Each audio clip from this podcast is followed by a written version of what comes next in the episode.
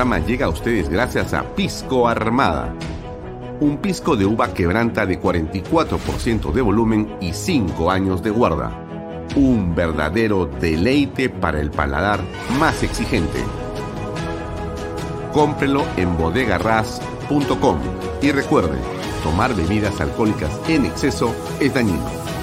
PBM Plus, alimento para adultos con HMB. Proteínas, vitaminas y minerales con HMB. Vainilla y chocolate, que ayuda a mantener la fuerza de los músculos. Visita pbmplus.pe y síguenos en Facebook como PBM Plus y en Instagram como arroba PBM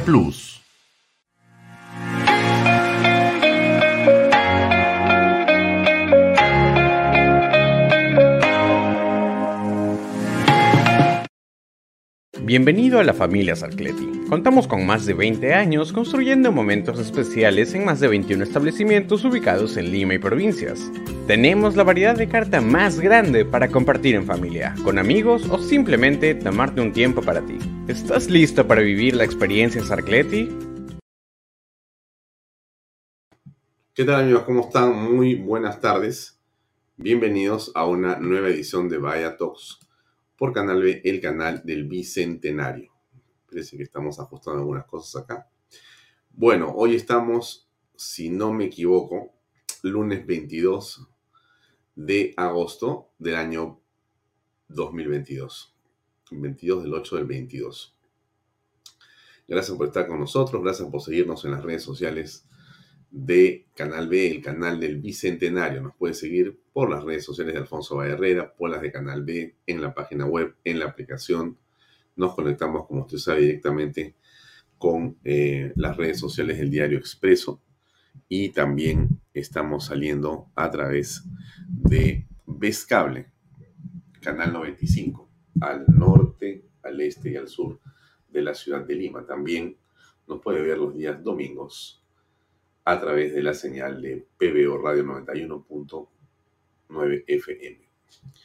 Anoche que me estuve paseando en la noche, salí un rato a dar una vuelta y qué casualidad. Yo tengo en mi carro siempre PBO Radio, ¿no? De casualidad prendo el carro y comienzo a escuchar mi voz.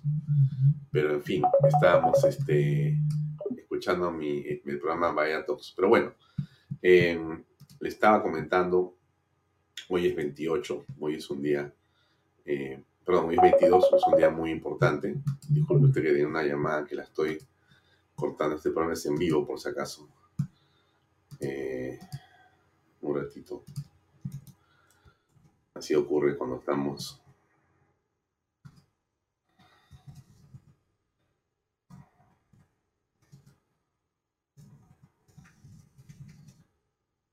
Bien varias cosas importantes. Déjeme comentarle lo que hemos hecho en el bloque eh, estelar de Canal B, empezando hoy.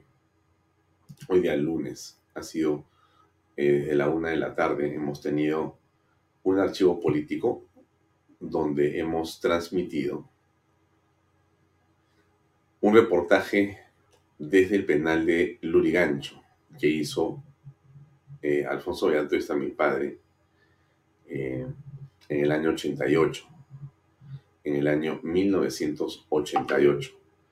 Eh, muy importante, sobre todo por lo que significan los penales hoy en día, por todas las razones que usted puede saber o imaginar.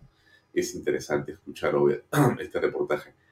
Yo estoy seguro que quienes han tenido oportunidad por razones periodísticas o por razones diversas de conocer esa realidad, van a encontrar que con el paso del tiempo, en realidad no ha cambiado en lo fundamental el hacinamiento, el descuido, la promiscuidad y en general las condiciones eh, de reclusión. Eh,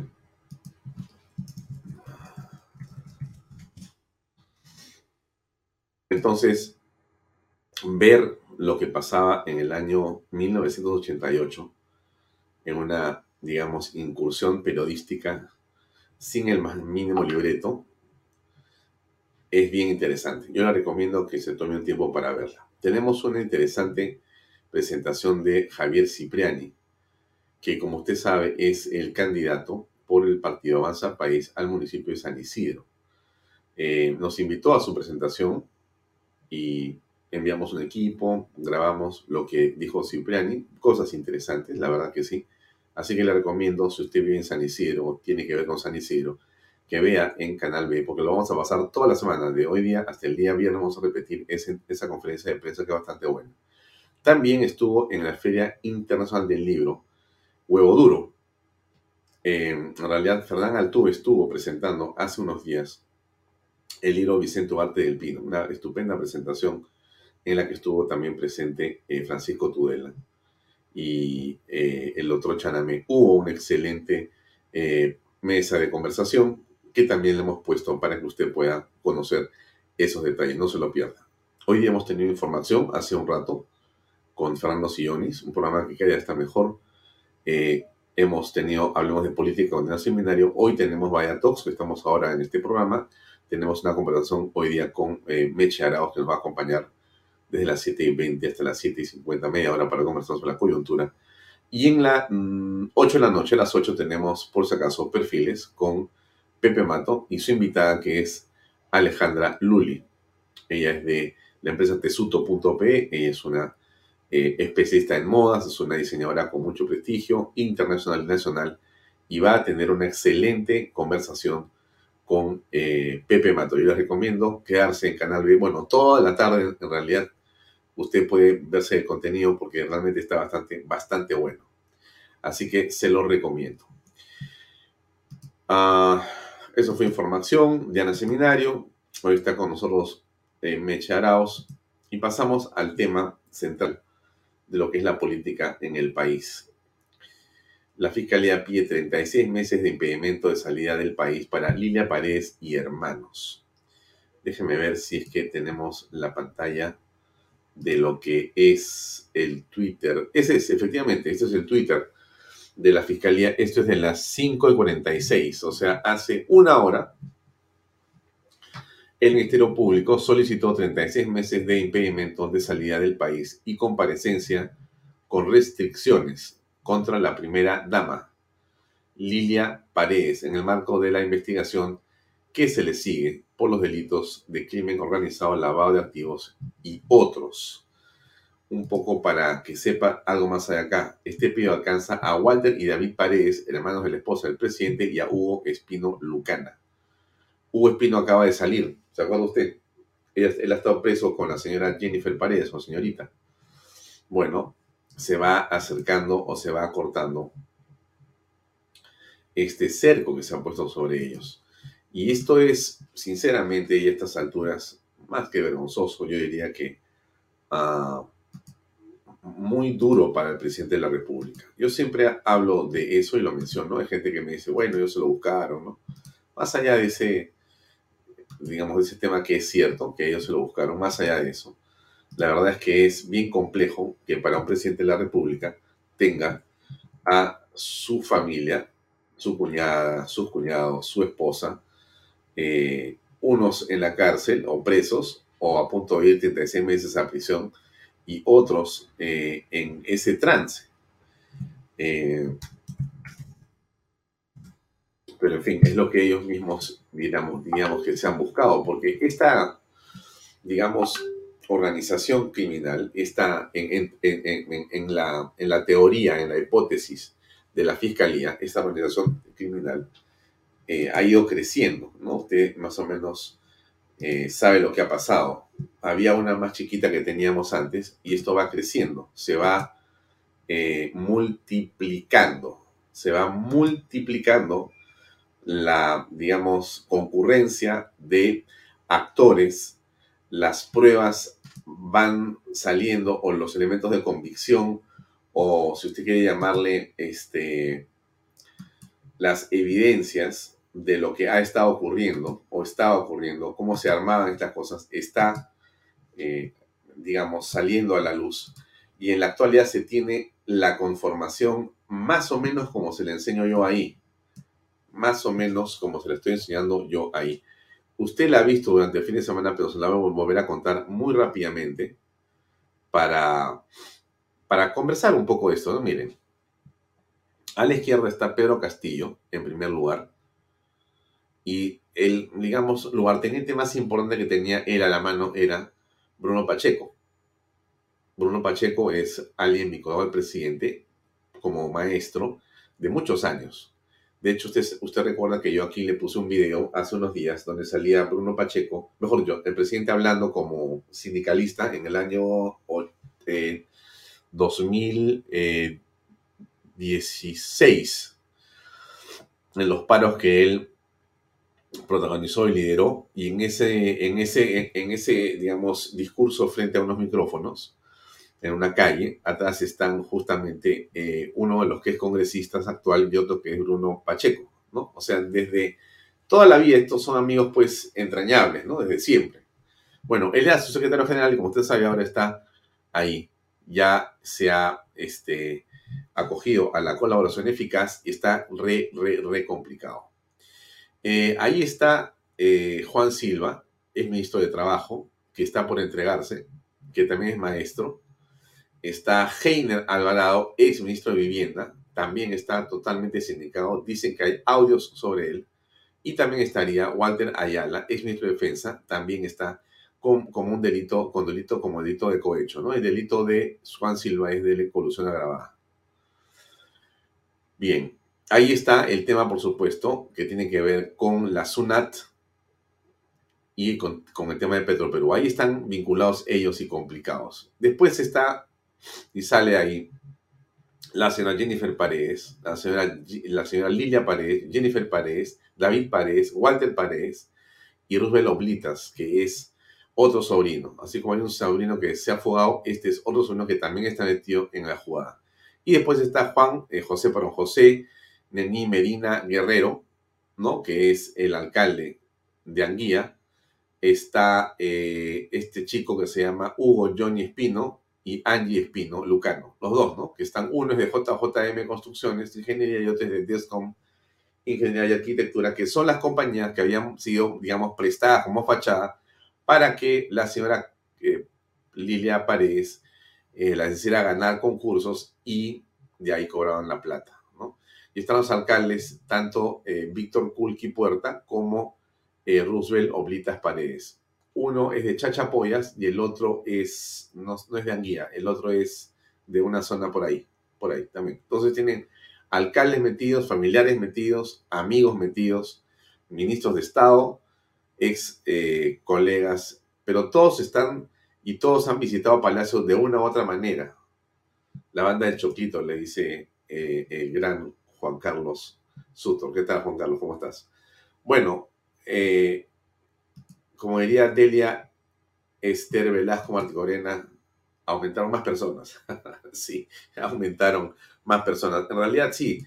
Esto pues ha ido creciendo, ¿no? Esto ha ido creciendo. Ya, ya no es un grupo de 6 u 8. Ahora ya tenemos acá casi a 14 personas. Cuando acá 5, 2 son 7, más 3 son 10, más 5 son 15 personas, por lo menos. Yo me quedo corto, porque como usted sabe, el fin de semana salió un reportaje en Cuarto Poder donde hablaban de un grupo de personas que además habían estado con la viceministra de Construcción e Infraestructura y habían a visitarla donde estaba el señor Sánchez de Zarratea y un montón de otra gente más alrededor de todo esto en la misma línea de pedir, reclamar conocer, direccionar las obras. Eh, ¿Qué es lo interesante de visualizar acá? ¿no? Bueno, las evidencias están por todos lados. ¿no? voy a pasarme el programa hablando de las evidencias que hemos visto el fin de semana, pues sería ocioso repetir lo mismo. Pero aquí hay de todo. O sea, han comprobado las llamadas telefónicas entre todos los sujetos que están involucrados. Jennifer Paredes está absolutamente complicada. Absolutamente complicada tiene llamadas telefónicas con Juan Silva, llamadas con el alcalde eh, Medina Guerrero, eh, eh, llamadas con todo, hasta con el presidente tiene llamadas telefónicas. y, el alcalde José Guerrero tiene llamadas con Lila Paredes. En realidad hay una combinación absoluta de llamadas telefónicas y WhatsApps por todos lados. Pero más aún, como usted sabe, y usted solamente se ha enterado porque ha visto los programas, no le cuento, se ha corroborado el depósito de varias eh, decenas de miles de soles de la señora Jennifer Paredes a nombre de diversas personas en los últimos, digamos, tiempos. Salía de Palacios, iba a la agencia del BCP, depositaba, depositaba, depositaba, depositaba, a todos depositaba. Ella que dice que no tiene trabajo, ella que dice que no tiene ingresos, que se acuerda que la última vez que ganó algo fueron 1.500 soles. Bueno, ¿de dónde depositó 91 mil soles en cerca de 12 o 18 depósitos a diversas personas, entre quienes están los señores Hugo, Johnny, Espino Lucano, Angie Espino, todos, todos, todos, todos. Como también se ha sabido que Hugo Espino, Hugo Johnny Espino Lucano, depositaba plata al señor alcalde de Anguía.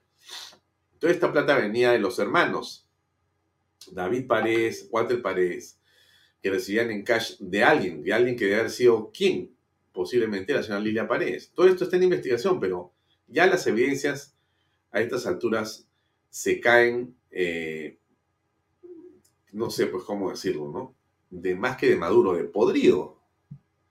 Falta chachapoyas. No, ya dije chachapoyas. Uno de estos dos, no me acuerdo cuál es. Me parece que es Víctor Kulki Puerta. Y en todo caso, si me equivoco, me disculpan. Pero hay un alcalde que es alcalde de Chachapoyas, que está también, y que era amigo de la señora Lilia Paredes, que también está metido en, este asunto. Entonces, eh, a la señorita Jennifer Paredes le han pasado para mañana la diligencia para ver si la van a tener encarcelada 36 meses o menos, o de repente no. Y también al alcalde es para el día miércoles. La impresión que yo tengo es que al final de cuentas el juez ha dicho, miren, les voy a dar una zona más para que piensen lo que van a hacer. Porque una vez que yo dicto 36 meses, eso no se va a mover. Ojo, le han dicho a Jennifer, piensa bien, tú eres una chica joven, Tienes, mira cómo ha salido la chica este, Angie Espino y Hugo Johnny Espino Lucano han salido caminando. Están en sus casas, con restricciones, con lo que tú quieras, porque están en su casa porque han comenzado a cantar la verdad. A cantar la verdad. Entonces le han dicho, seguramente, me imagino yo, no conozco la historia, cómo será por dentro, pero yo tengo la impresión que les han dicho a estos eh, dos personas, él creo que tiene 32 años, me refiero a José Nenil Medina Guerrero, y ella tiene 27 años, les han dicho por separado, por supuesto, ustedes están a punto de pasar tres años en prisión o salir caminando. La diferencia es decir la verdad. O cuentan la historia como ha sido, acá están las evidencias por todos lados, porque ahí ya se han encontrado las fotos de la señora Jennifer Paredes cuando llegó de Cajamarca, la tienen totalmente fotografiada y sabían que estaba dentro.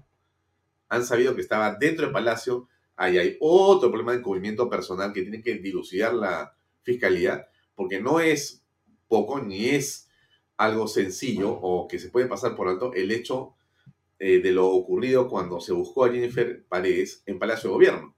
Se opuso eh, el jefe de Casa Militar, los abogados, después vino el abogado del presidente, vinieron otros, vinieron congresistas, vinieron ministros de Estado, comenzaron a hacer, a sacar este, a hacerse los valientes ahí este, a tratar de empujar o de, eh, trabajar a la boquilla al fiscal.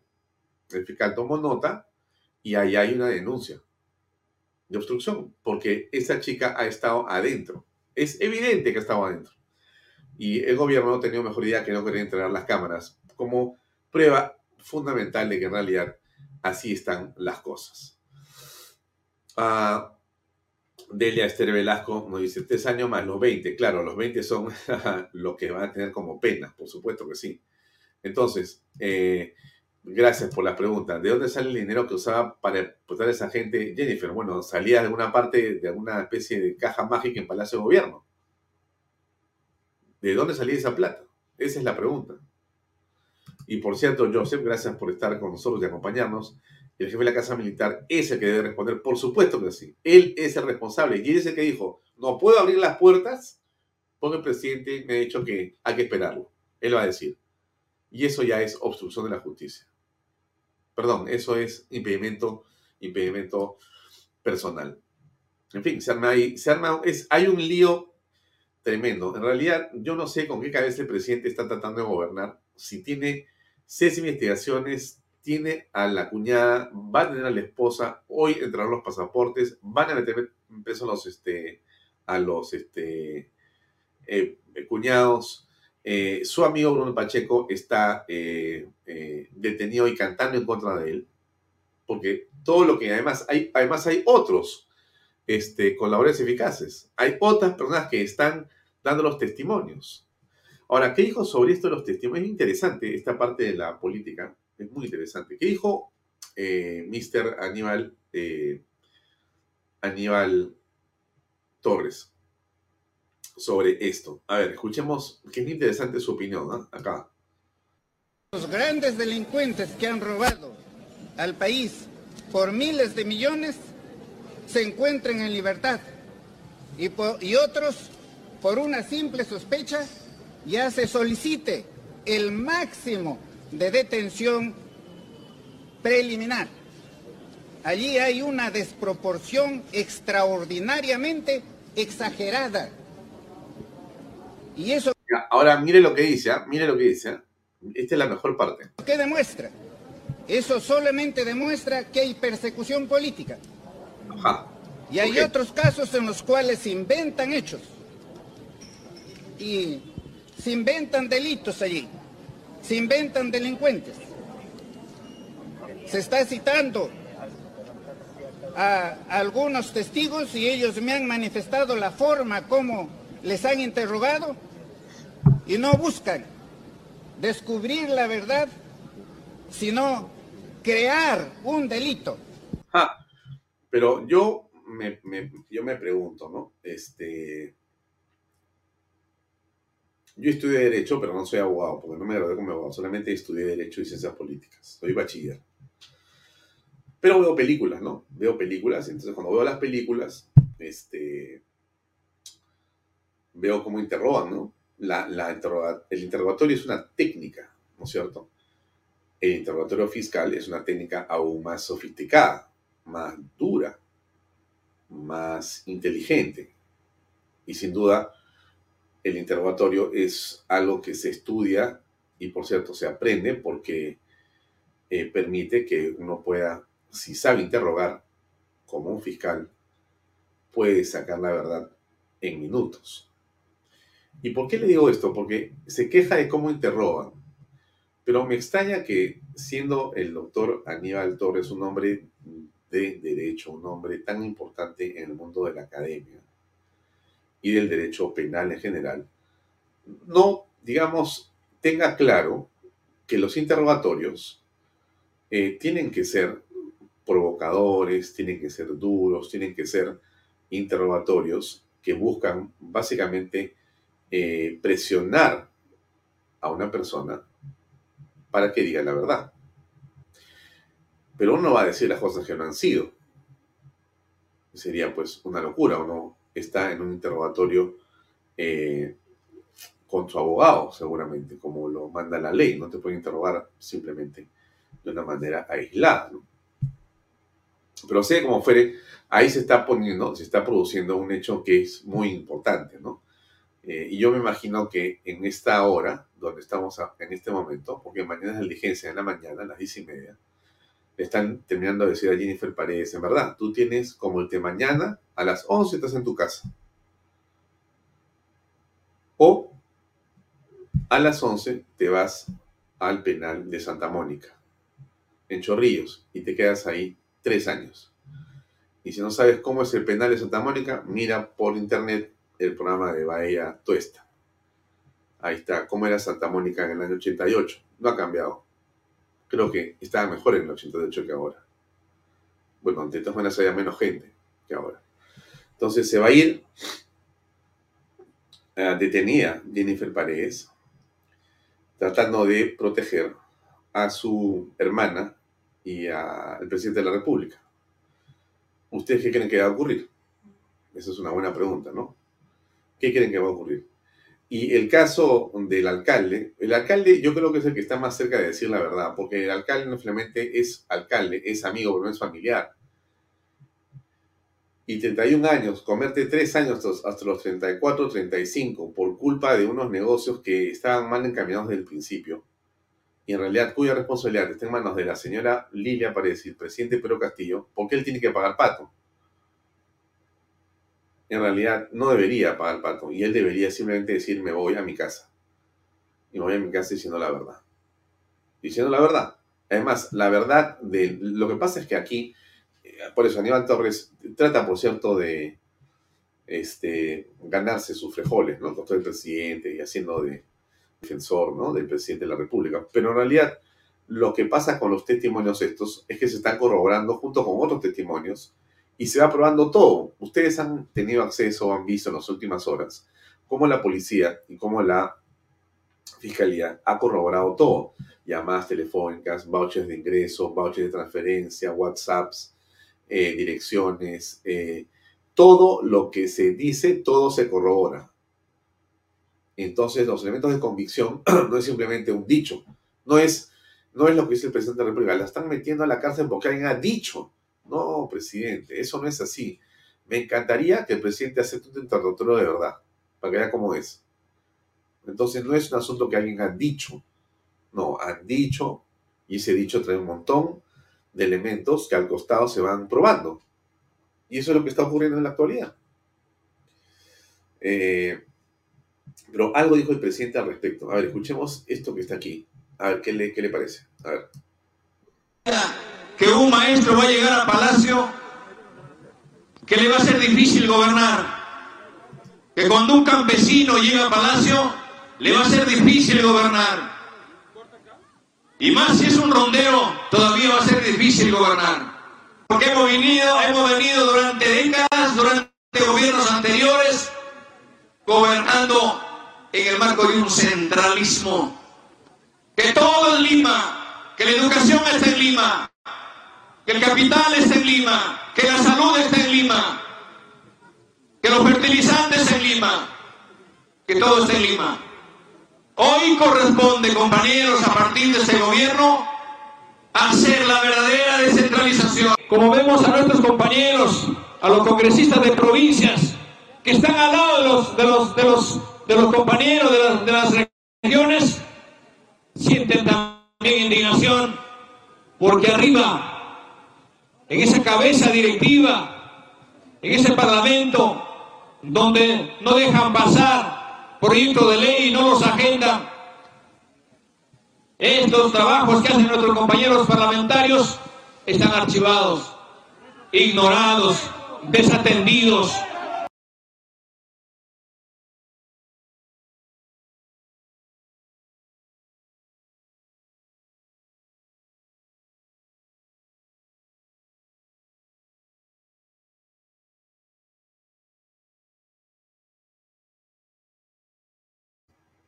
Y ahora sí, perdón. Esto que está diciendo Pedro Castillo no se ajusta a la verdad.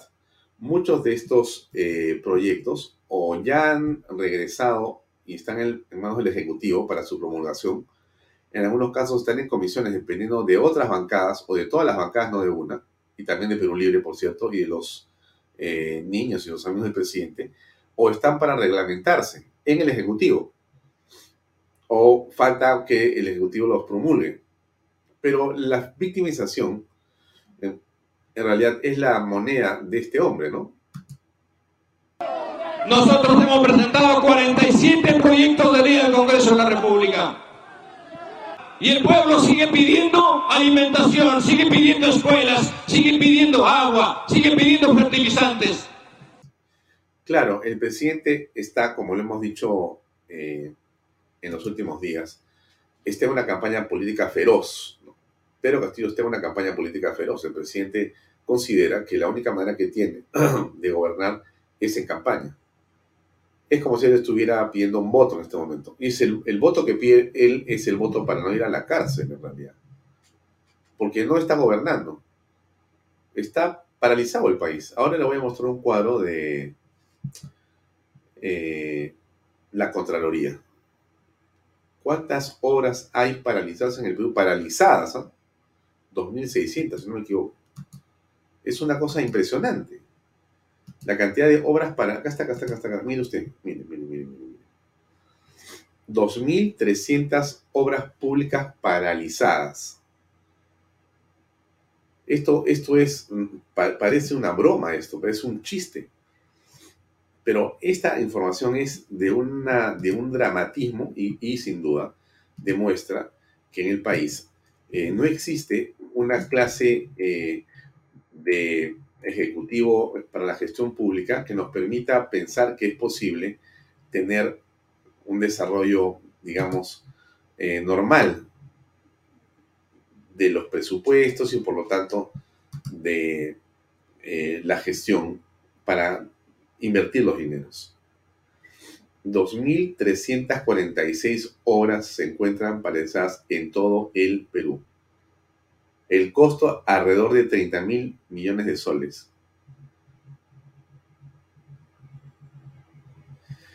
Las principales causas de esta situación son la deficiencia de los expedientes técnicos y la precariedad de los estudios de preinversión con los que se desarrollan los proyectos, explicó el, el, Contralor Nelson Schack.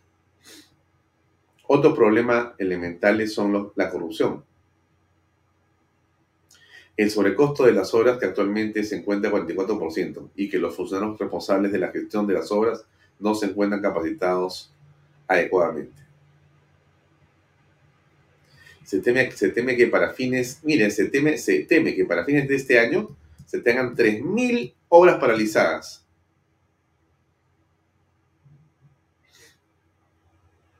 por corrupción, por mala gestión en los expedientes técnicos. Usted se da cuenta, ¿no?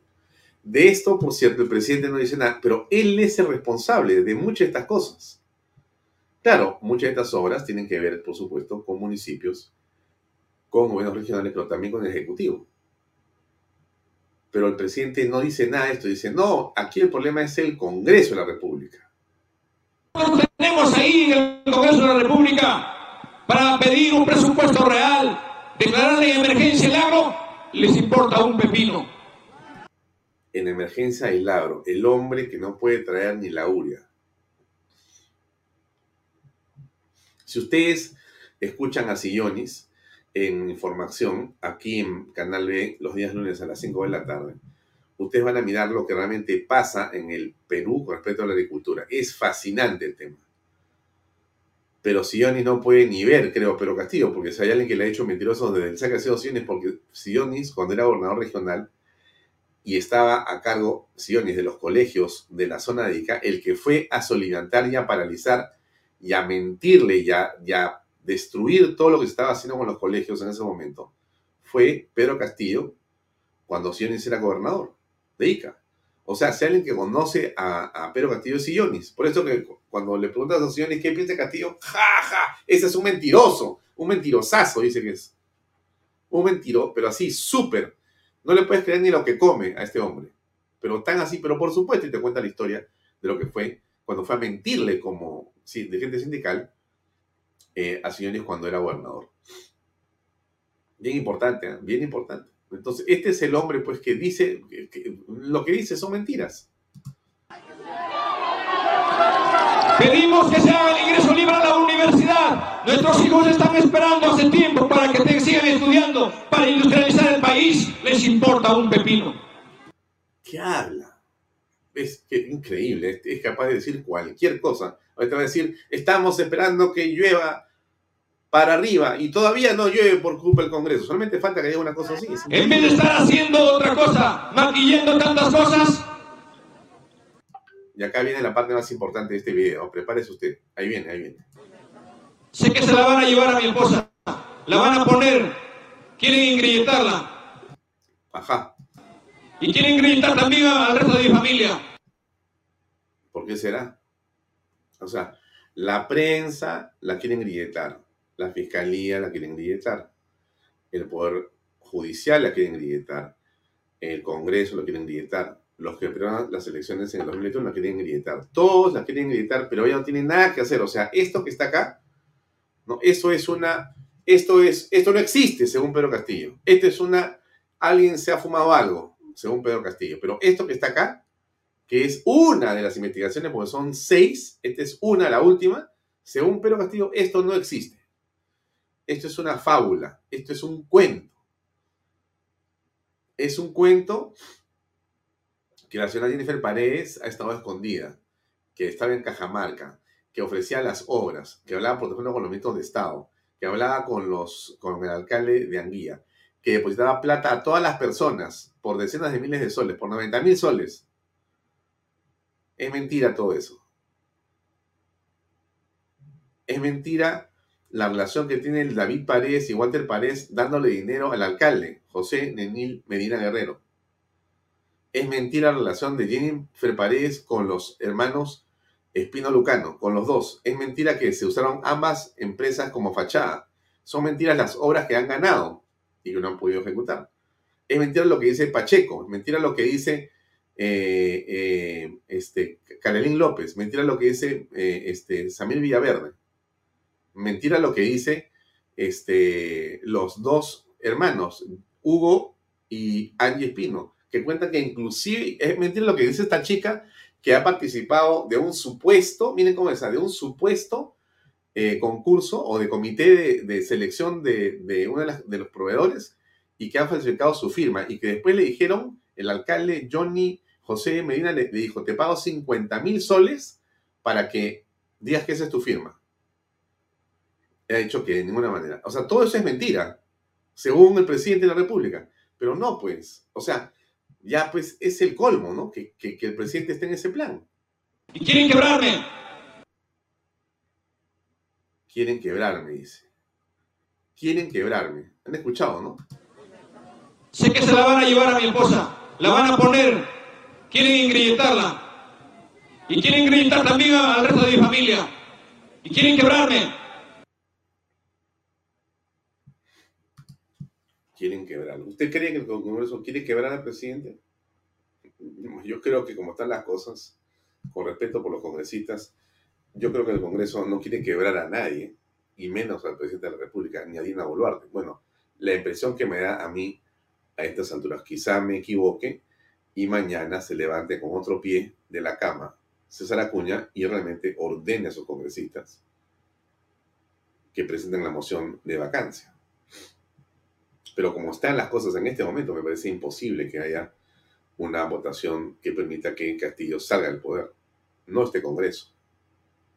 No, por supuesto, responsabilidad de los congresistas buenos que conocemos, porque hay congresistas que realmente se fajan por eh, tratar de mantener con dignidad su cargo y que, creo yo, desde muchos puntos de vista, han defendido la institucionalidad del Congreso de la República en el año que pasó pero existe una cantidad enorme de congresistas que están totalmente, eh, digamos, adheridos o que son funcionales o que simplemente están dispuestos a abrazar su curul hasta el 2026, pase lo que pase. Miren, así sale el señor, no sé, Pedro Castillo asesinando a todos los cocineros de Palacio de Gobierno, no no van a no, van a hacer que investigue la fiscalía, que haga un juicio y eso se verá en el 26. El presidente es un santo. En realidad es de una, eh, digamos, desesperanza ver estos congresistas increíbles, ¿no? Pero esa es la realidad del... Importante escuchar a, Pedro Castillo cómo se victimiza, ¿no? ¿no? Él habla de su esposa, ¿no? Le pongo otra vez ese pedacito. Quieren ingrilletarla y quieren gritar también al resto de mi familia. Y quieren quebrarme. Quieren quebrarme. Y bueno, usted sabe lo que está pasando ahora en el Congreso de la República, ¿no? Si no sabe, le comento. Esta es la última. Para que vea usted cómo esto es ya de Ripley. Esto es eh, una denuncia constitucional contra la fiscal de la Nación presentada hoy día por el grupo parlamentario Perú Libre. A la 1 y 30 de la tarde de hoy, 22 de agosto. Ahí está. Al amparo de lo dispuesto en el artículo 99 de nuestra Carta Magna, ta, ta, ta, ta, ta, formulamos denuncia constitucional contra la fiscal de la Nación, Liz Patricia Benavides Vargas. Ahora, ¿de qué se trata esto? Déjeme, acá tengo un poco de información para darle a usted un poquito más de contexto y no dejarla en la luna. La bancada de Perú Libre presentó hoy una denuncia constitucional en contra de la fiscal de la Nación, Patricia Navidad, por los presuntos delitos de abuso de autoridad y obstrucción de la justicia en agravio del Estado, según se lee en el documento que fue dirigido a la presidenta de la Subcomisión de Acusaciones Constitucionales, Rocío Torres, de Alianza para el Progreso. Algunos de los fundamentos eh, los que el grupo parlamentario sustentó su denuncia fueron, por ejemplo, que Benavides eh, apenas asumió el cargo de manera abrupta y prepotente, removió a la fiscal suprema Bersabe Revilla Corrales, quien estaba investigando a la jueza superior Emma Benavides Vargas, hermana de la fiscal de la Nación, por los delitos de cohecho y asociación ilícita. Eso ya lo dijo la doctora Patricia Benavides, que eso así no ha sido, pero ellos siguen diciendo lo mismo. Ah, y bueno,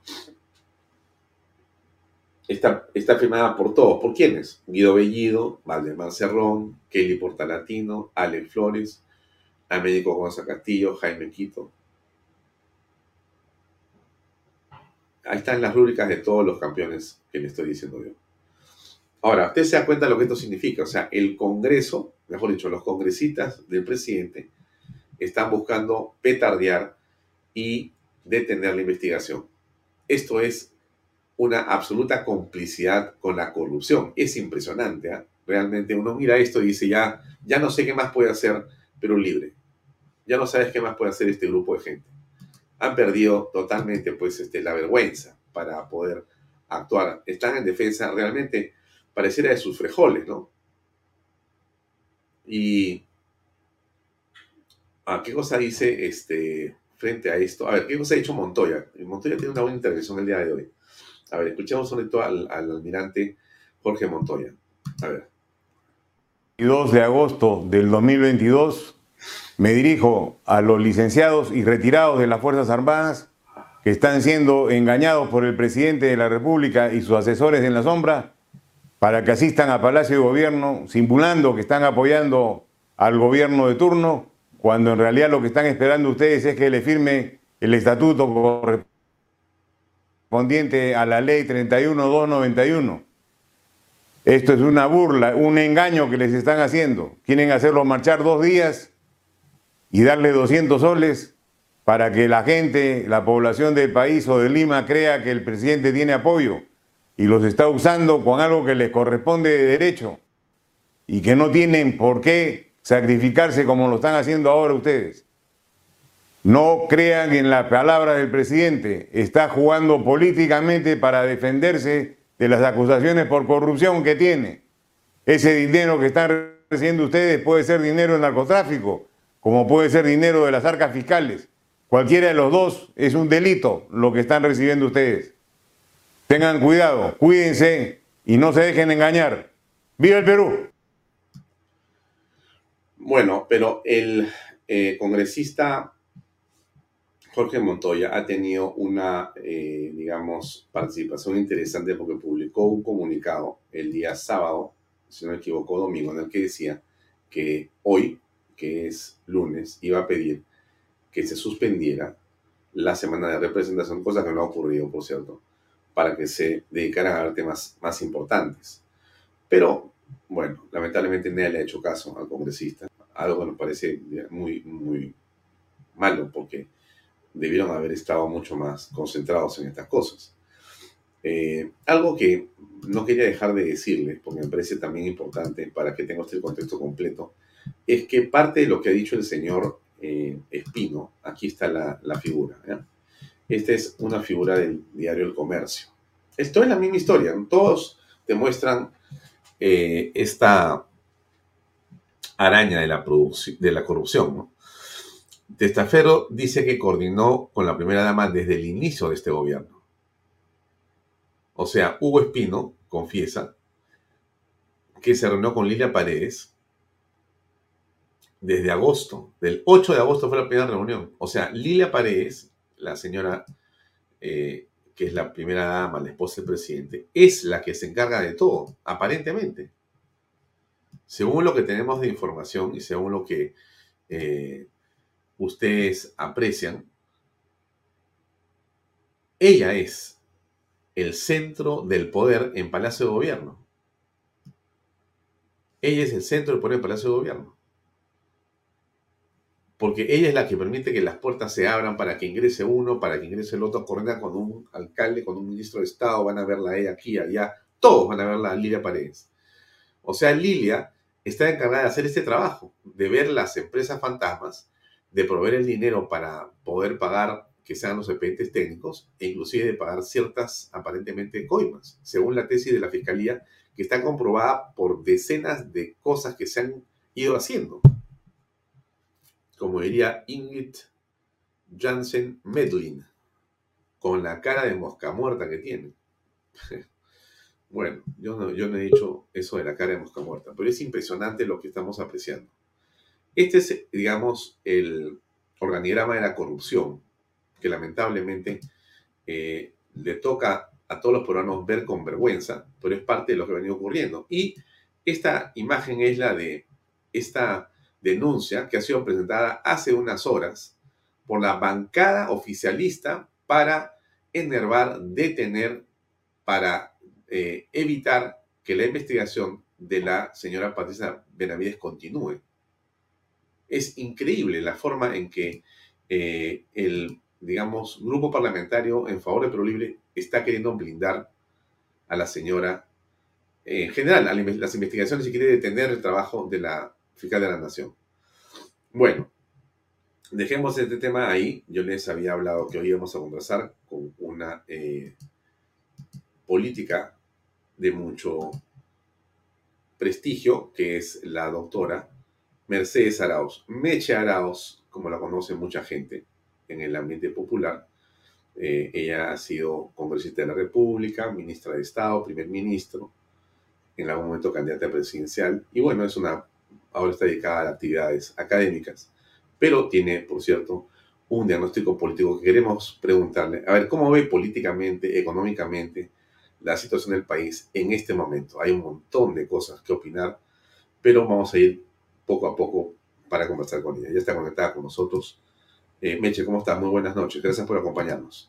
¿Cómo estás, Alfonso? Gusto de verte nuevamente. ¿Cómo estás? Ah, Meche, comencemos por esto último, que es lo que la bancada del el gobierno, el perulibrismo completo, ha eh, presentado una denuncia constitucional contra la eh, fiscal de la Nación para detener las investigaciones. Eh, eso digamos, según ellos es en aras del debido proceso o en aras de tener el abuso del poder de la Ciudad de la Nación. ¿Cuál es tu percepción de las cosas? ¿Qué opinas?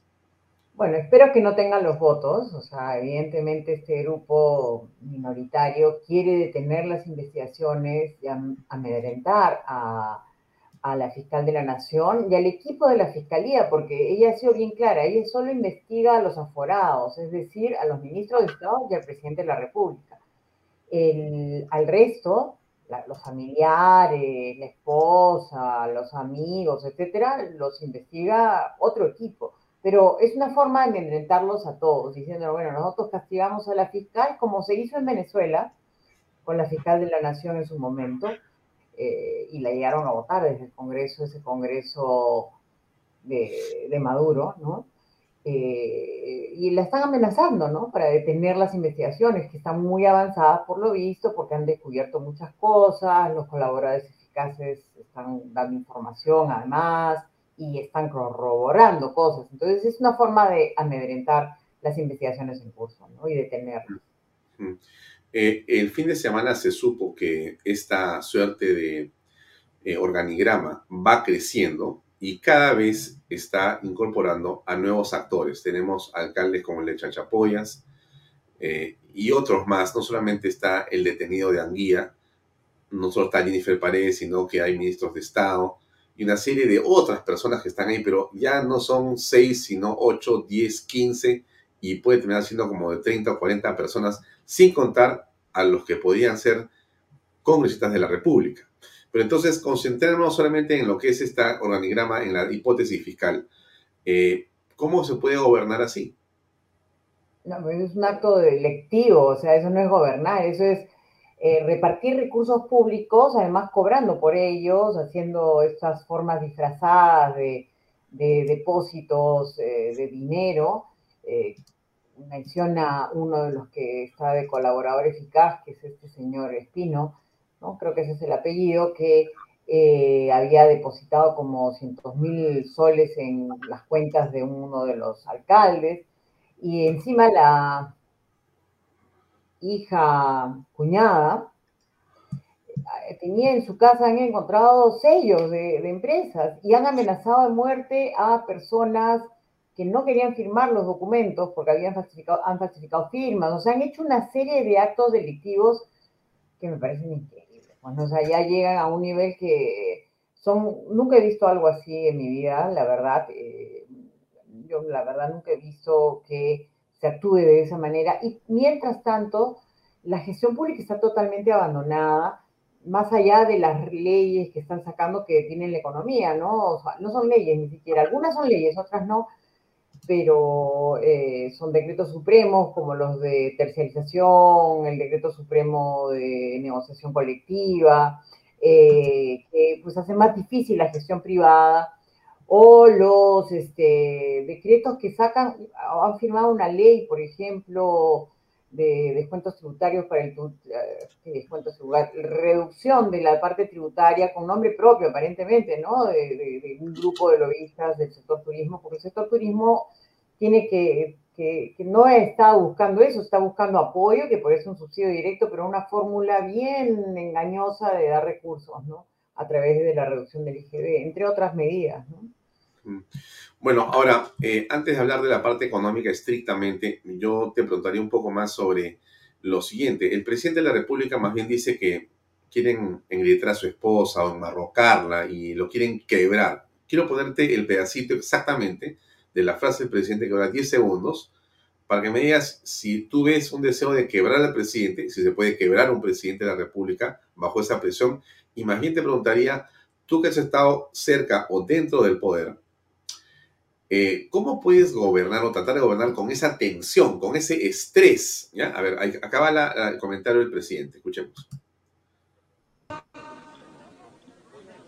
Sé que se la van a llevar a mi esposa, la van a poner, quieren ingrietarla. Y quieren ingrietar también al resto de mi familia. Y quieren quebrarme. Quieren quebrarlo. Bueno, ¿cómo se puede trabajar bajo una tensión de, ese, de esa magnitud? O normal? No, no se puede, o sea, es dificilísimo. Un presidente que está concentrado en su defensa legal, digamos, no, no va a prestar atención a los temas de gestión, ¿no? Y además demuestra algo. Eh, mira, con algo mucho menor, que no llevó a, no hay ninguna prueba de los actos, se ha demostrado, inclusive las acusaciones constitucionales se cayeron a varios ministros, eh, en el caso del presidente Kuczynski, eh, con el tema de, del relacionamiento con algunos miembros del grupo parlamentario, ¿no? El presidente cuando vio que esto era un destape escandaloso, ya se dio cuenta, bueno, nos dimos cuenta todos los que estábamos en su gabinete y él, de que la situación era inmanejable políticamente, que iban a buscar tres pies al gato, aunque no hubiera un delito, de verdad, y iban a hacer imposible la gestión. Y por el bien del país, el presidente dio un paso al costado. Y eso es lo que un presidente que realmente le importa el país debería hacer. Pero acá él está más miedoso, o sea, realmente sus nervios es porque están descubriendo los actos de corrupción que hay alrededor suyo, que son muy directos, es su esposa, eh, o firmas o documentos que, donde él pone los nombres, en el caso de los militares, por ejemplo, y las policías, él ponía los nombres de los que debían ascender, ¿no?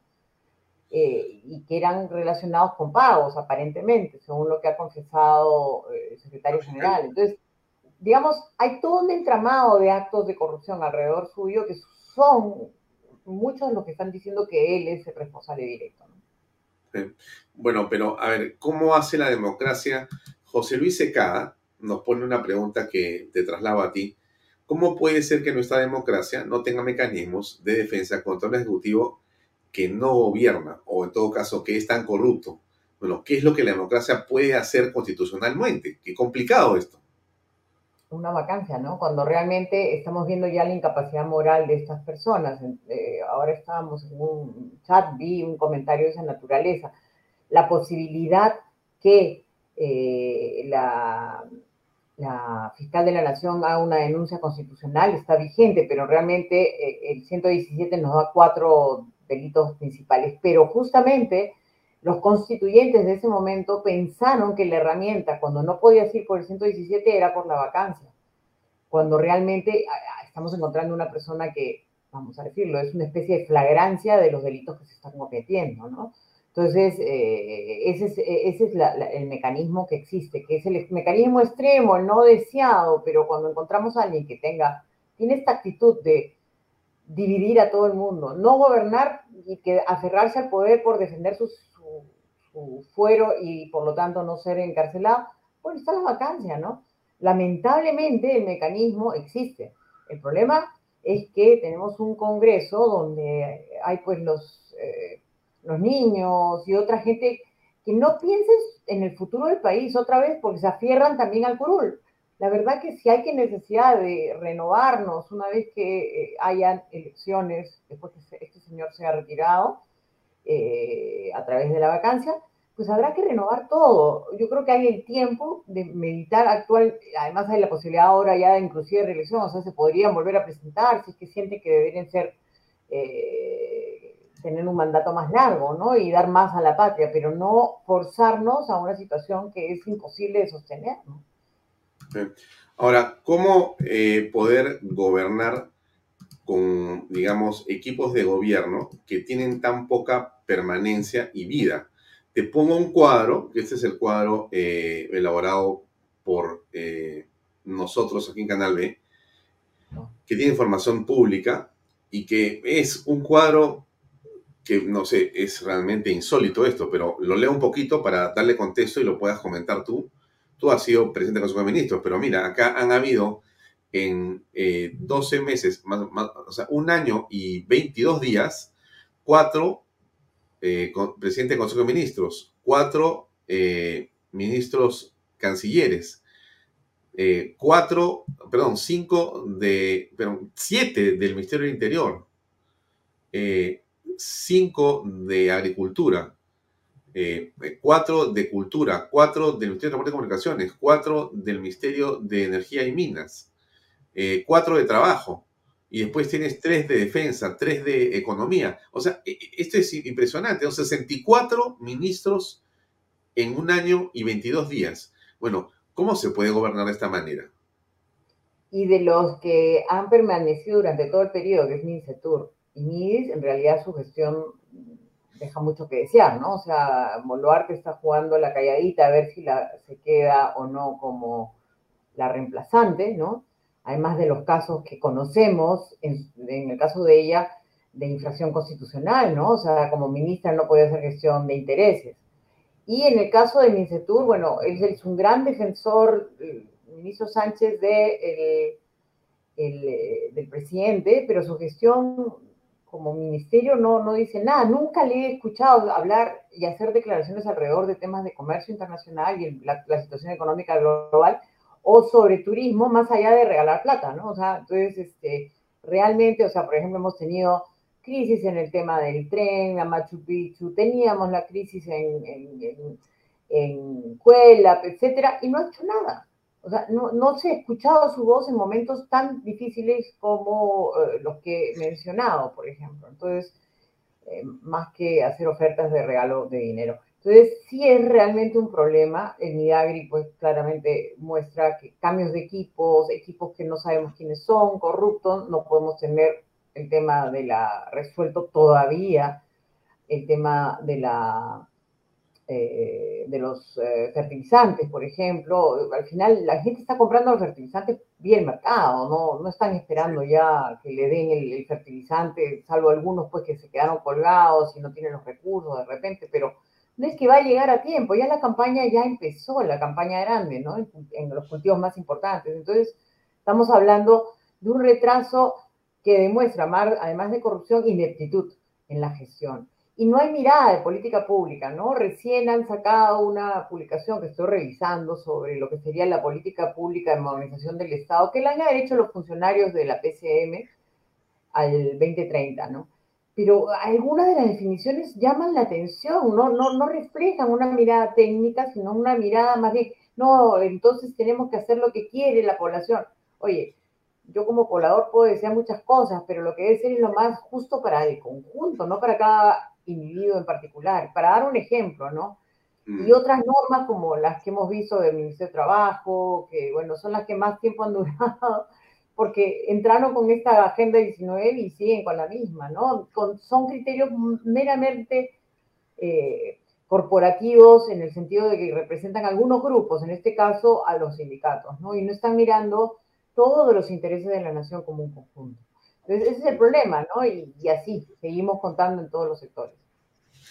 Ya, ahora, todo eso tiene una lógica, lo que has comentado, pero lo que no tiene lógica es que suben las encuestas. O sea, esa es la parte de la historia en que necesitamos analizar un poco más para que podamos entender cómo puede ser que un hombre con seis acusaciones, con 64 ministros, sin un solo logro económico, con un desastre por todos lados, lleno de corrupción, con los medios que están haciendo su trabajo de transparencia, con todos mirando y auscultando este gobierno realmente eh, muy incapaz e ineficiente, pero sube cinco puntos, Meche, en el último mes. O sea, a más acusaciones, más popularidad. Entonces estamos, no sé, la opinión pública está sintiendo que hay un cargamontón sobre el señor Pedro Castillo y en realidad está favoreciendo eso al presidente de la República porque encima sube la aprobación, baja la desaprobación, en el total hay 10 puntos que ha ganado, el Congreso se hunde, peor todavía, y entonces esta es la parte que no comprendemos.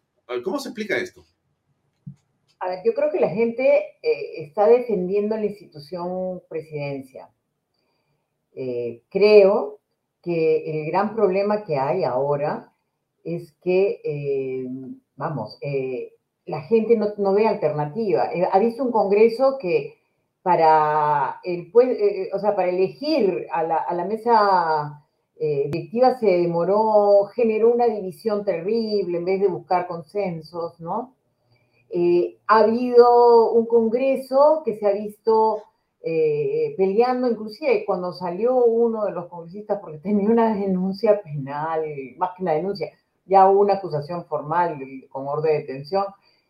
Eh, eran como 20, creo, que estaban postulando para el puesto número 4. O sea, eso no, no, no se ha visto nunca. Entonces, tú tienes un Congreso que te dice, bueno, si cambia este presidente, me voy a elegir a uno de estos que son una gente que actúa con un grado de irresponsabilidad total y no tiene coherencia ni trabajan en conjunto, porque los congresistas no es que sean un consenso permanente, pero no puedes tener, pues, eh, gente en los, todos los partidos diferentes divisiones. O sea, es increíble la cantidad de divisiones que se han generado, ha aumentado el número de bancadas, y yo no sé si son funcionales o no, pues al presidente. O sea, ya no sabes quién es quién realmente en política. Entonces, tiene miedo de caer en peores manos. A lo mejor eso es parte del problema. Y por el otro lado, valgan verdades, el presidente ha hecho una campaña. Y no una campaña pequeña. Se ha ido a través de estos, entre comillas, consejos descentralizados a vender la idea de la victimización y a vender la idea de que puede prometer y regalar plata como cancha, para decirlo de alguna manera y ha engañado al pueblo en gran medida, ¿no? Entonces hay un engaño porque esos recursos no van a llegar, o si llegan, llegarán tarde. O sea, estamos viendo la poca ejecución que hay en la inversión pública, con la plata ya sin nada. Entonces, sí vamos a ver que la gente va a sentir la pesadez de la falta de compromiso en las promesas que ha hecho. Ahora ha vuelto al revés. Ahora ya no es afuera en las provincias con, con consejos descentralizados, sino trae a grupos de interés y les das digamos, el caramelito a Palacio de Gobierno, ¿no? Y les promete el oro y el moro. Cuando muchas de esas promesas son inviables, una de las promesas más dolorosas es, por ejemplo, la que pasó con los niños con cáncer, ¿no? Haciendo una promesa multimillonaria y nunca la pudo ejecutar y no la, no la podría ejecutar porque son montos demasiado grandes que son más allá de las capacidades de ejecución que tendría el Ministerio de Salud, ¿no? Entonces, eso es lo que estamos viendo, ¿no? Al principio el engaño, la gente puede quedar encandilada, pero después Vamos a ver cómo responde después. Claro, pero al presidente le funciona la victimización, le funciona decir que lo están atacando, le funciona decir que lo, eh, digamos, quieren meter preso porque tiene un color de piel distinto de, no sé quién y que es campesino. y que en general este, le funciona el hecho de, llevar gente a Palacio y hacer como que gobierna con grupos que nadie sabe de dónde salen ni qué representación tienen, pero ahí está. Y todo eso finalmente eh, redunda en que está comenzando a convertir, digamos, eh, esta situación que para muchas personas puede ser eh, indignante, vergonzosa y catastrófica con respecto al manejo del Estado, en una especie de coraza que le hace subir las encuestas. Entonces, ¿esto en qué va a terminar exactamente? Porque la, la, película para él sigue siendo la misma. Hay que seguir haciendo campaña. Mientras tanto, él está entre ir preso, literal, él y su familia, y quedarse en el gobierno. Y no se quiere ir bajo ninguna circunstancia. Habías comentado eh, la circunstancia en la cual Pedro Pablo Kuczynski decide renunciar. ¿no? O sea, él toma una decisión y dice, para que la gobernabilidad de la nación no esté en peligro, yo voy a renunciar. Y deja la presidencia de la República en un momento determinado. Merino hace lo propio en otra circunstancia distinta, muy distinta. Merino dice, voy a renunciar porque tiene sus razones también y dice, me voy. Pero Pedro Castillo dice, yo me quedo. A mí no me van a quebrar, yo me quedo. Entonces, ¿qué? Estás hablando de demócratas versus qué tipo de personas. ¿Cómo se lee esto? Es un autócrata es populista y, bueno, mentiroso, ¿no? Obviamente, eso no, no, no, lo vamos a negar. Siempre ha mentido, varias veces ha mentido. Y vende este, este discurso eh, polarizador. O sea, nosotros, los indígenas, los campesinos, yo que, o sea, profesor que, que nunca dictaba clases, ¿no? Profesor rural. O sea, esta historia que fue muy bonita al principio, pero digamos, en las ciudades ya nos comenzamos a dar cuenta, pero en las regiones, además, recordemos algo, él comenzó a llamar a los medios de comunicación de provincias a darles recursos.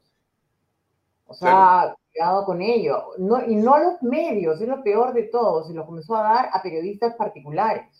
Ayer salió una denuncia también de un periodista en no sé qué región que recibía dinero de, de un ministerio y era el gran vocero y entrevistaba a la familia de, de ellos o la familia del señor de Anguía y, y se daba uno cuenta que estaba orientando la conversación para que dijeran pobrecitos, la maldad del otro. Entonces, y entrevistan y generan esa, esa mirada de que, oye, hay mucha gente que piense que este es, porque es una persona de origen campesino, en fin, todo lo demás, ¿no?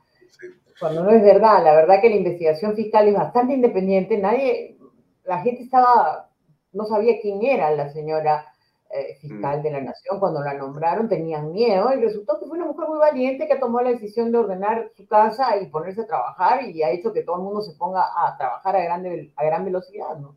Entonces, mm, Ahora. eso nos demuestra que hay la independencia y los medios de comunicación actúan independientemente, o sea, un medio como el tuyo no tiene ninguna conexión con el grupo El Comercio o, cosas por el estilo, y sin embargo tú ves las investigaciones y van concordando, ¿no? Porque hacen, hacen investigaciones.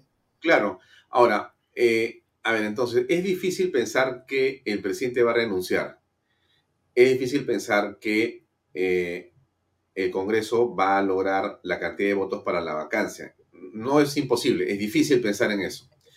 Es difícil pensar que la fiscal, a pesar de que logre conseguir, eh, digamos, haciendo más investigaciones, logre presentar un argumento para una acusación constitucional en el Congreso. Difícil todo es eso y toma tiempo. Pero yo te pregunto por la calle. Entonces te pongo este cuadro que tiene que ver con una información que aparece en el comercio, déjame compartirla, ¿ya? Y que habla de la inflación anual a julio, que llegó a 8.7% en Lima Metropolitana, y ahí está el cuadro, Meche, donde tú ves cómo se está disparando, y esto no baja, sube. Ya, muy bien. Esto está, esto, esto como tú eres economista, por eso mi pregunta va en esa dirección. ¿Cómo afecta esto a la gente? Y entonces, si la política no te da una respuesta, la pregunta que te hago es, mirando este cuadro y pensando en las proyecciones abrumadoramente peligrosas de esto, la calle puede tener, Mecharaos, una respuesta frente a lo que no puede hacer la justicia ni la política? Mira, y, este trabajo que ha hecho el Banco Central para reducir la tendencia, eh, o sea, desacelerar la tendencia ha sido importante. Y puede ser que este año comencemos a ver ya desalerización, perdón, no me sale la palabra, de la, tendencia inflacionaria, pero el problema es que también no va a seguir creciendo la economía al ritmo esperado, no como ha dicho el señor ministro de que va a haber una recesión, no, no se vislumbra eso, pero las tasas de crecimiento van a ser bien pobres. Nos salva, por ejemplo, en este segundo semestre el hecho que, que Yabeco ya entre en funcionamiento, por ejemplo. Eso es una inversión inmensa en minería que va a comenzar a darse eh, en términos de, un, impulso al crecimiento. Y así un par de cosas más que nos impulsan el crecimiento, pero en general el crecimiento económico ya se va a sentir y vamos a comenzar a resentir, porque hasta ahora, estaba leyendo también un informe del Banco Central, hasta el empleo formal había comenzado a, crecer de manera consecutiva permanentemente. Entonces la gente ya comenzaba a decir, está, estoy recuperando mi empleo, estoy, a pesar de que aumentan los precios, está mejorando mi situación.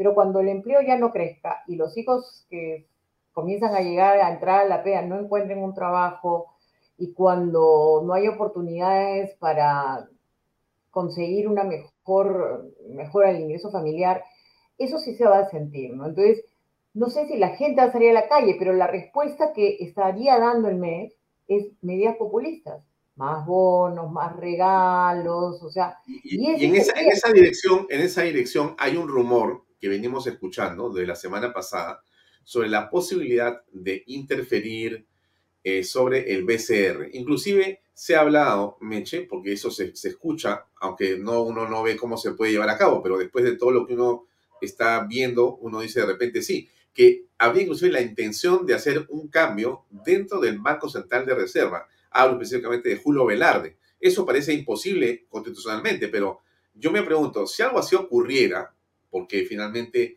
el Ejecutivo pierde la cabeza, como muchas de las cosas que estamos viendo, ¿qué pasaría desde tu punto de vista? ¿O no pasa nada?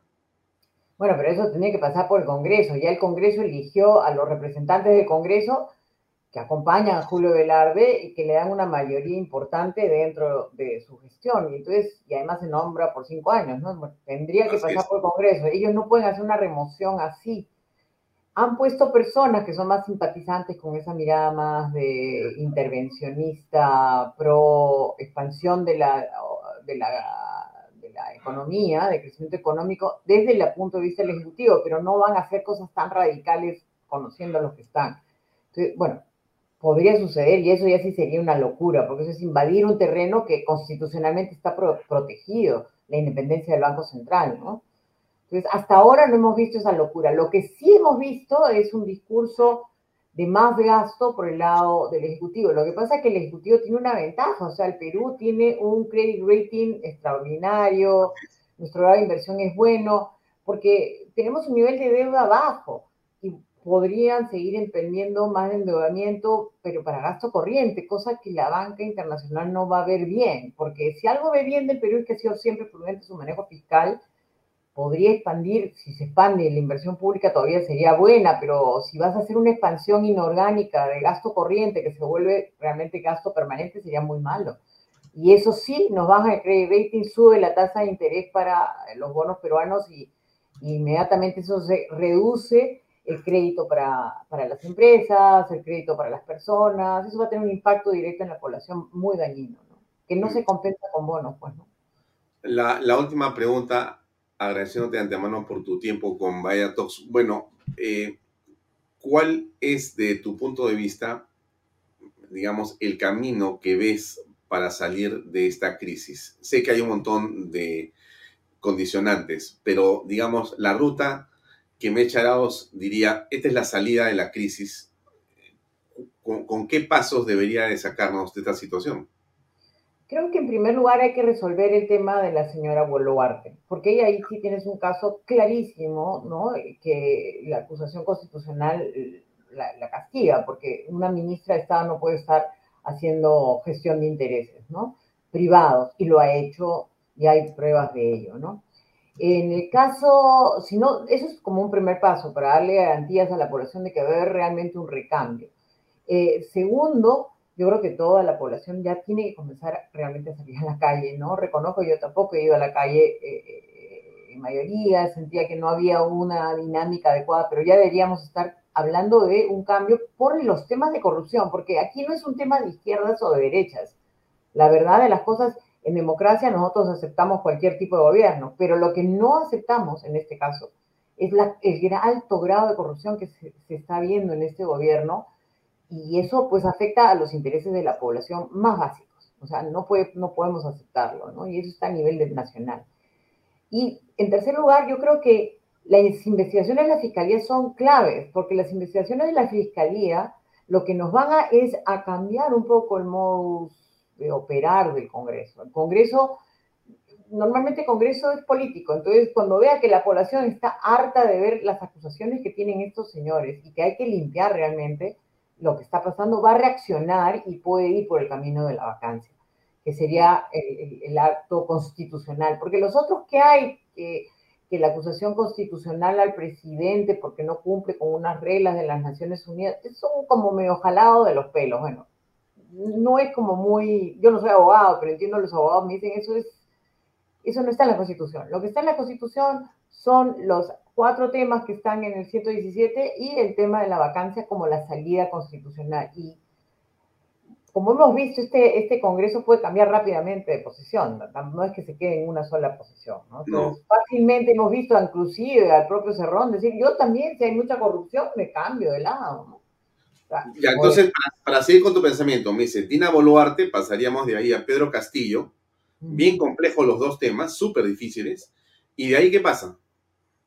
De ahí yo espero que en el Congreso se cumpla con la palabra de la mesa directiva que dijo que ellos no asumirían el Ejecutivo, que ellos dejarían que haya otra persona dentro del Congreso que tenga la capacidad y el respaldo popular que pudiera asumir la presidencia y ahí todos los peruanos ayudarlo a que tenga éxito para poder pasar a un proceso electoral y que nos dé la certeza con cierta tranquilidad de algunos cambios legales que hay que hacer eh, para poder llegar a una nueva elección con transparencia, donde el Jurado Nacional de Elecciones tenga todos sus miembros para que haya una votación más clara, transparente, no que hagan esos trucos raros que aparecieron ¿no? en, las elecciones previas, ¿no? y que podamos pues realmente decir, bueno, ya, ahorita podemos ir a un nuevo gobierno democrático, ejecutivo y también en el legislativo, con cambios en el legislativo. Bien. Eh, la pregunta que me surge de tu último comentario es, ¿hubo fraude o no? Mira, fraude sistémico es bien difícil, pero algunos actos de corrupción o actos así raros nos, salen a la luz de, las decisiones que pudieron haber en jurado, el Jurado Nacional de elecciones, ¿no? O sea, por ejemplo, dejaron pasar algunas, algunos actores, ¿no? Y a otros no, no revisaron las cosas. Cuando el periodo de revisar las cosas era, oye, revisan de verdad, no simplemente, ay, no, impugna, lo dejamos para después, no lo puedo revisar, no lo puedo revisar y lo dejo para después. Eso creó como mucha incertidumbre para la población que, que decía, oye, yo quiero que revises los actos, los, los actos ocurridos como jurado, no los dejes como que así como pasó nomás, ¿no? Porque, Bien. por ejemplo, hubo partidos que no participaron porque fueron muy duros con ellos, pero a otros lo dejaron pasar uh, facilito, ¿no? Claro. Eh, tú estás alejada de la política partidaria, de la política electoral y estás dedicada más al campo académico en este momento en tu vida, ¿eso es cierto? Así es, uh, dictando clases, estoy en la investigación, en el centro de investigación y, y una actividad de, de, digamos, algunas actividades de directorios nacionales e internacionales. ¿no? Muy bien. ¿Y te has quedado, digamos, sin ganas de hacer política o vas a volver? No, ahora no.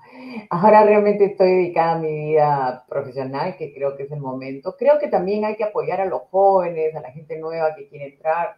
Mira, yo encantada de apoyar a mucha gente que quiere entrar en la política actuando decentemente para que veamos que se puede hacer política sin hacer actos de corrupción. ¿no? Muy bien. Gracias, Meche. Muy amable por acompañarnos Gracias. esta noche. Hasta Gracias, otro momento. Nos Gracias. vemos. Hasta pronto. Adiós. Bien amigos, era Mercedes Arauz, conocida como Meche Arauz. Ella ha sido, como dije a ustedes, congresista, ministra de Economía, ministra de Comercio Exterior, ha sido primer ministro y también ha sido candidata presidencial. Estuvo con nosotros conversando en torno a la coyuntura política en el país. Vamos cerrando la edición de Vaya Talks. Hoy día no se olviden que tenemos en el programa, eh, después de Vaya Talks, hoy es lunes, a las 8 comienza Perfiles con Pepe Mato. Le recomiendo que vea, porque hay una entrevista estupenda con Alejandra Luli. Alejandra Luli es eh, una, digamos, diseñadora, de moda.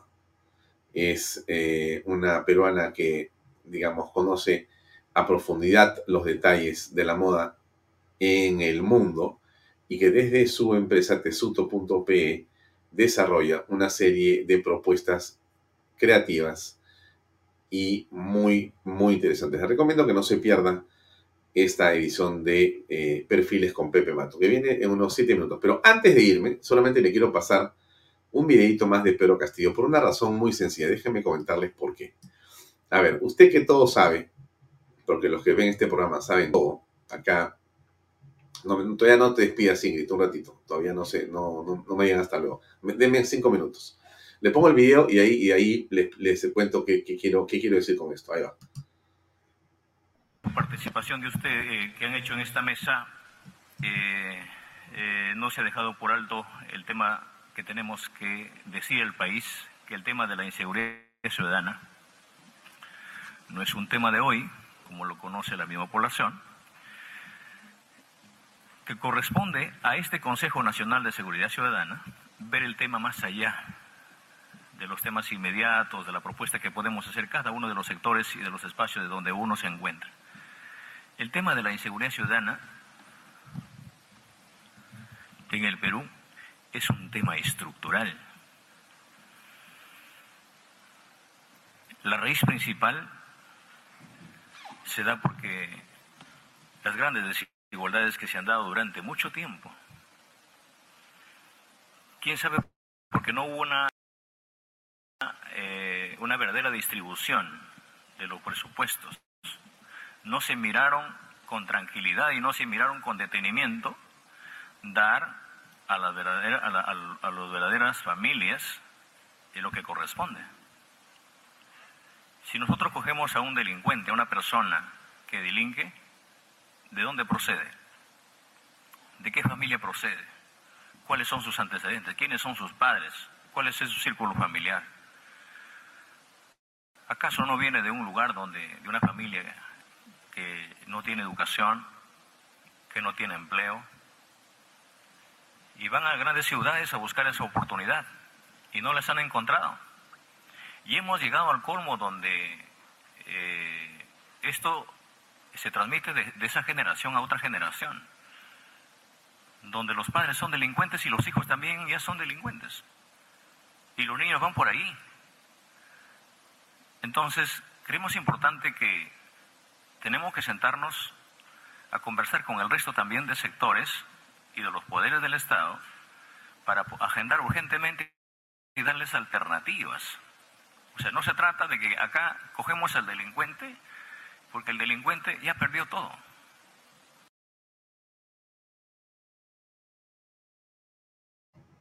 Ya estoy acá con ustedes, déjenme sacar a este hombre.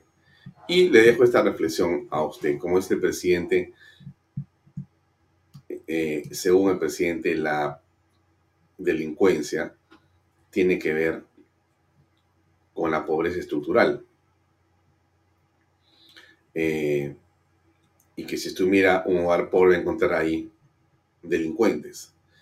Yo, sinceramente, discrepo de eso, ¿no? Yo no creo que exista eh, necesariamente una eh, condición de pobreza que eh, concluya en que el pobre es un delincuente o mayoritariamente delincuente. Los delincuentes están en todas partes y no tienen que ver con la condición económica solamente. Eso me parece que es una visión nuevamente totalmente este, sesgada y equivocada y más bien absurda de la situación de la delincuencia y la pobreza. Como usted sabe perfectamente, delinquir no depende de si eres rico o pobre. Los delincuentes están en todos los estratos sociales. Y le diré que si hablamos de montos, ¿no es cierto? De lo robado, sin duda, que los delincuentes de cuello y corbata roban de una manera, pues, realmente espeluznante en relación a lo poco que se roba, eh, digamos, en los tratos más bajos.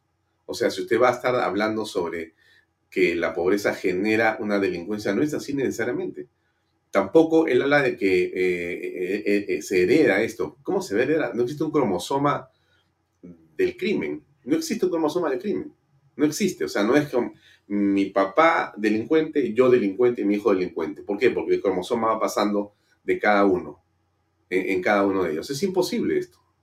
Es importante comentar y discutir estas cosas porque el presidente, sin duda, no sé qué fuentes tendrá de información, pero son bastante objetables, por decirlo menos. Los dejo ahí, no continúo hablando más del tema porque ya es hora de irme. Son las eh, casi 8 de la noche y los quiero dejar para que vean ustedes el programa que viene a continuación, que es Perfiles con Pepe Mato y con la estupenda entrevista a Alejandra Luli.